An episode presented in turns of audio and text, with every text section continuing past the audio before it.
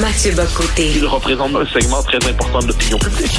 Richard Martineau. Tu vis sur quelle planète? La rencontre. Je regarde ça et là, je me dis, mais c'est de la comédie. C'est hallucinant. La rencontre. Bocoté. Martineau. Alors, on sait que Mathieu euh, aime beaucoup les films d'action des années 80. C'est un grand fan de Chuck Norris, euh, n'est-ce pas, Mathieu? Ben, absolument. Et, euh, fan revendiqué de Chuck Norris. Alors, vas-y donc avec une petite citation de Chuck Norris, une petite réplique culte. Ah, c'est, c'est ma je te l'ai déjà lancé une fois au franc-tireur parce que c'est une de mes, mes préférées. C'est Braddock. Faites bien attention où vous mettez les pieds. Je mets les pieds où je veux, Little John. Et c'est souvent dans la gueule. C'est quand même pas mal. C'est quand même pas mal. Je rêve d'avoir l'occasion de dire ça vraiment dans la vie. bon, t'es allé voir donc Top Gun 2 Maverick euh, à Paris. Dis-moi, dis, dis-moi que tu l'as vu en anglais. Ah, je l'ai vu en anglais avec des sous-titres français. C'est comme quoi, que c'est la France. Pas en anglais, non. Je l'ai vu en anglais avec des sous-titres français.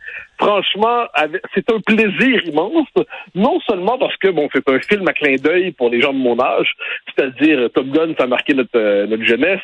Donc là, on regarde ce film-là, il y a tous les clins d'œil. Tu sais, les, les histoires se croisent, les histoires se font des, euh, d'un film à l'autre, en fait, on voit des espèces de croisements.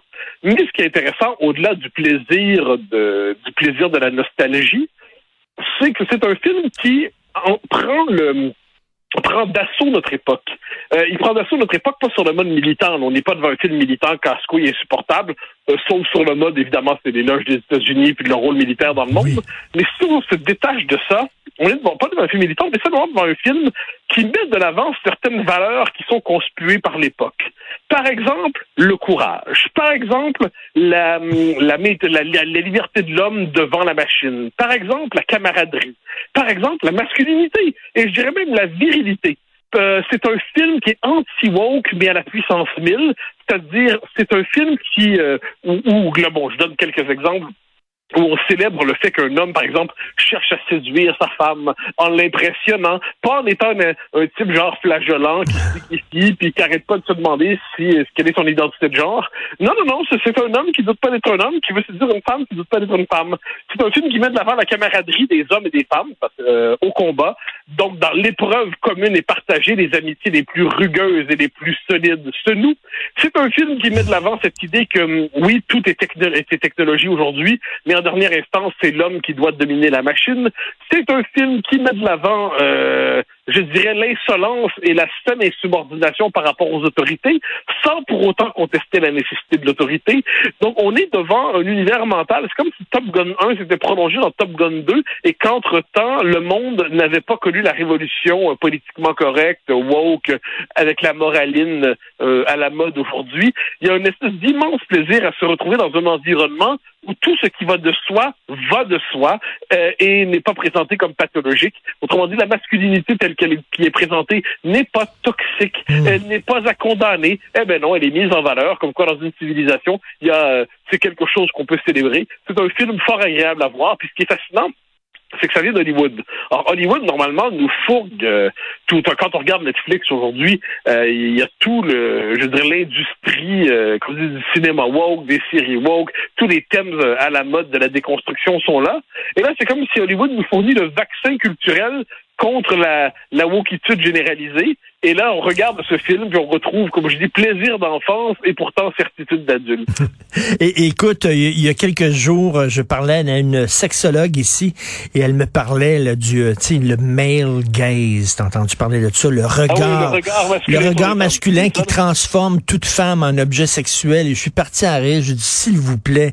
Et le female gaze, ça n'existe pas, ça. Non. Vous avez jamais vu une fille se retourner dans la rue pour regarder le cul d'un gars qui vient de passer. Ça n'existe pas, ça. Et écoute, là, euh, Top Gun, l'homme là-dedans est vraiment euh, considéré comme un objet sexuel. Il y a plein de scènes où ils enlèvent leur t-shirt pour strictement aucune Christie de raison. Il y a toute une scène où on les voit en train de jouer en bédaine, euh, euh, montrer leurs muscles au volleyball sur une plage qui n'existe que pour faire triper soit les gays, soit les filles.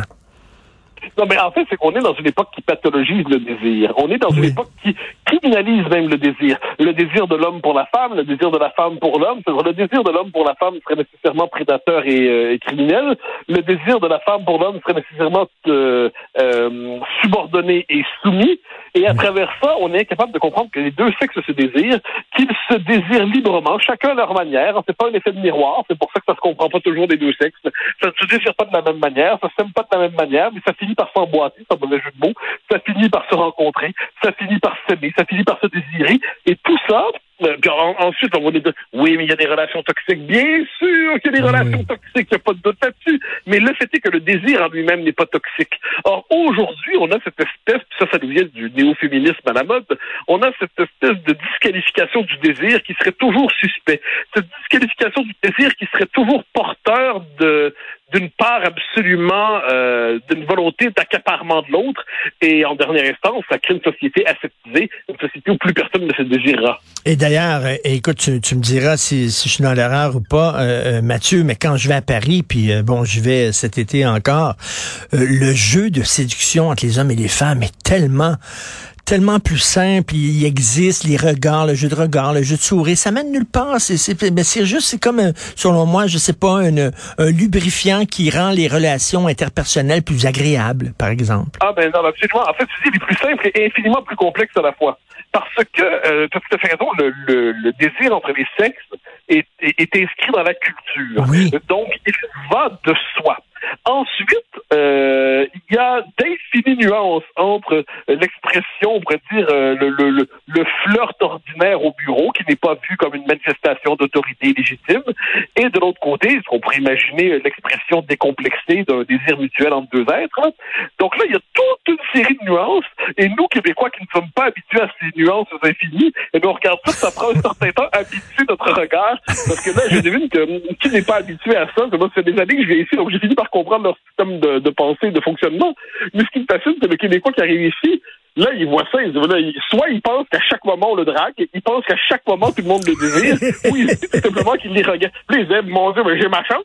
Oh, c'est pas que ça, mon ami. Il y a, il y a, c'est un, c'est un millefeuille, hein. c'est un multi-étagé de complexité amoureuse et de désir, et, et, et apprendre à décoder les codes pour ne pas se retrouver dans une situation où ça a l'air un peu étrange. Exactement. C'est pas, c'est pas, et c'est pas parce qu'une fille te sourit dans la rue puis elle sait que tu la regardes et elle, elle prend plaisir au regard que tu lui portes et tout ça que nécessairement, euh, en bon québécois, tu as un ticket, là.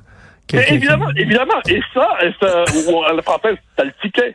Mais, euh, mais non, tu as fait raison. Et c'est assez intéressant de voir comment chaque culture traite le désir. Moi, c'est une chose que je trouve remarquable et hmm. passionnante. Euh, chez les Américains, il y a un fond de puritanisme. Donc, je dirais, c'est et là, on a, les, deux côtés. Qui dit puritanisme dit pornographie.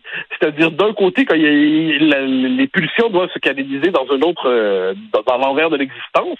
Alors que ce qui est fascinant en France et en Europe plus largement, enfin en Europe, en Italie aussi, je devine que le, les, pays scandinaves avec, les, euh, scandinaves avec lesquels je ne suis pas familier ressemblent davantage euh, là-dessus au protestantisme américain. Euh, mais en France et en Italie, assurément, c'est que c'est présent dans la culture. C'est-à-dire la culture a fait un travail au fil des, des siècles pour codifier de manière subtile les rapports, euh, les, rapports entre les sexes. Et ça, la vision nord-américaine de tout cela, c'est que les Français seraient enfermés, au, au mieux dans une espèce de, de, culture patriarcale, au pire dans une culture du viol. Non, non, non, non, non, non, non. Je dis pas qu'il n'y a pas d'excès dans chaque culture. Je dis qu'il y a quelque chose de de beau dans cette société qui a été capable de métaboliser symboliquement la différence entre les sexes. Alors là, je reviens à, notre film, qui est américain pourtant là-dessus. Eh bien, quelle est la force? Je pense qu'il existe une telle chose que nature humaine. Quoi qu'on en dise, hein. aujourd'hui, on nous dit que tout est construit, tout est imaginé, tout est fantasmé. Donc, il existe une nature humaine. Chaque société est capable d'en capter les signaux et chaque société la projette dans des œuvres culturelles et tout ça. L'originalité toxique de notre temps, c'est qu'on veut déconstruire cette nature-là comme si en elle-même elle était Et on veut ramener l'individu, on veut toujours déconstruire la culture, l'histoire, la mémoire, la langue, les symboles. Et là, qu'est-ce qu'on voit dans ce beau film qui est cet enthousiasme film plutôt qu'étonnant?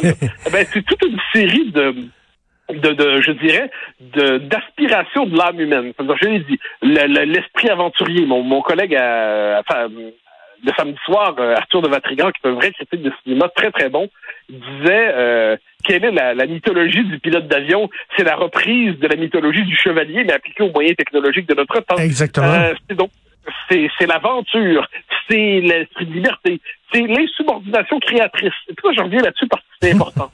Il faut que des hommes et des femmes s'affranchissent des ordres. Ce qui ne veut pas dire qu'on doit abolir les ordres et l'ordre plus largement. Il faut de temps en temps des esprits qui décident de tout casser, puis en même temps des esprits qui maintiennent les institutions parce qu'on en a besoin. Et quand, et puis ce qu'il y a de beau dans, dans, ce film, c'est que là, on a d'un côté l'individu, euh, c'est Tom Cruise, qui est un acteur assez remarquable quand même, euh, Maverick, qui décide de, de respecter aucune règle, mais qui en dernière instance fonctionne dans l'institution qui est l'armée euh, l'armée de l'air, en fait la, la, marine dans ce cas-là. Et de l'autre côté, on a des, des, des amiraux, je devine, qui se font contester, qui voient que donc on respecte pas leur autorité, mais qui considèrent que dans cette liberté contestataire, il y a quelque chose de bien qui se passe.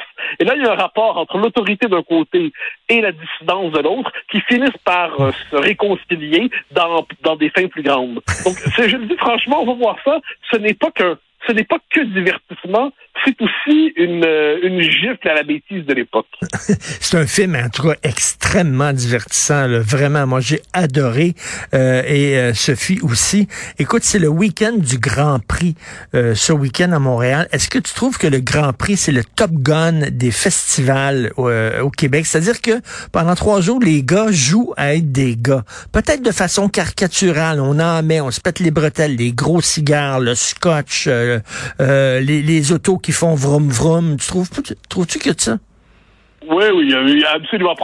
certainement pas de manière aussi élaborée ou aussi sophistiquée que dans le film dont on parle.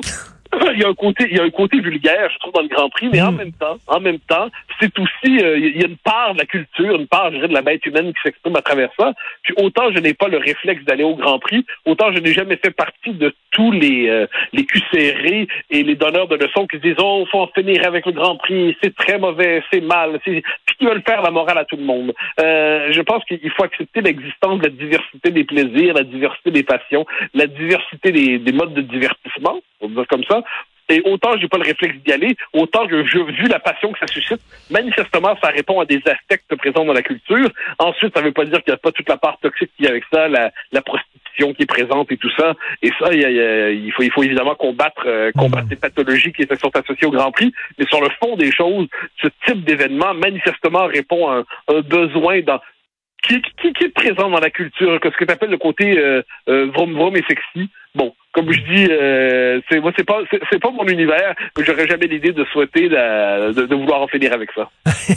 Et euh, en terminant, ben tu disais que Tom Cruise est un acteur remarquable. Je suis très content que tu le dises parce que moi je me tue à dire aux gens euh, qui rient de Tom Cruise que c'est un grand comédien. Ah ben oui, non mais il faut penser à euh, moi je pense à quelques films qui viennent en tête tout de suite. Valkyrie, euh, sur le colonel Stauffenberg qui, fait qui cherche à faire le complot contre Hitler en, juillet 44. Magnola, euh, où il joue un gourou là, euh, euh macho. Oui, Magnolia, Magnolia, je pense. oui, oui, oui, moi je trouve que c'est un très grand acteur. L'autre, Eyes Wide Shut, on est devant un grand acteur, sans le moindre doute. Ensuite, on lui reproche, je pense qu'il est membre de la scientologie, si je ne me trompe pas. Hmm. Bon, pour moi, de la scientologie, c'est un monde parallèle peuplé de choses étranges. Là. Mais puisque je lui demande pas, je, je, ne sonde pas son âme quand il joue, je me contente de le voir jouer avec tout son talent et je trouve ça remarquable. Je n'irai pas même messe que lui. Et, écoute, euh, Simone Freud disait parfois un cigare, c'est juste un cigare. Est-ce que tu vois des choses qui ne sont pas nécessairement dans le film, c'est juste un film d'action, là, dont le scénario tiendrait sur un carton d'allumettes, là? C'est un film d'action avec tous les trucs qui fonctionnent dans un film d'action, mais si ça capte autant euh, l'imaginaire de, si ça c'est un tel phénomène d'adhésion dans la société, c'est qu'on comprend que ça répond à des aspects qui sont pas théorisés. Hein. On s'entend 99% du monde va voir le film, ça va pas se dire en se disant ah oui il y a tout ça dans le bouquin, dans le film, mais ils le ressentent. J'en suis certain qu'ils le ressentent. Ils se disent ah, enfin un film où on peut être euh, on ne reçoit pas de leçon de morale, mais on retrouve, euh, je dirais, certaines, une certaine idée de la bête humaine qui mérite d'être magnifiée. Ça, j'en suis un vrai convaincu. Merci beaucoup, Mathieu. On se reparle demain. Bonne journée. Bye bye. Salut.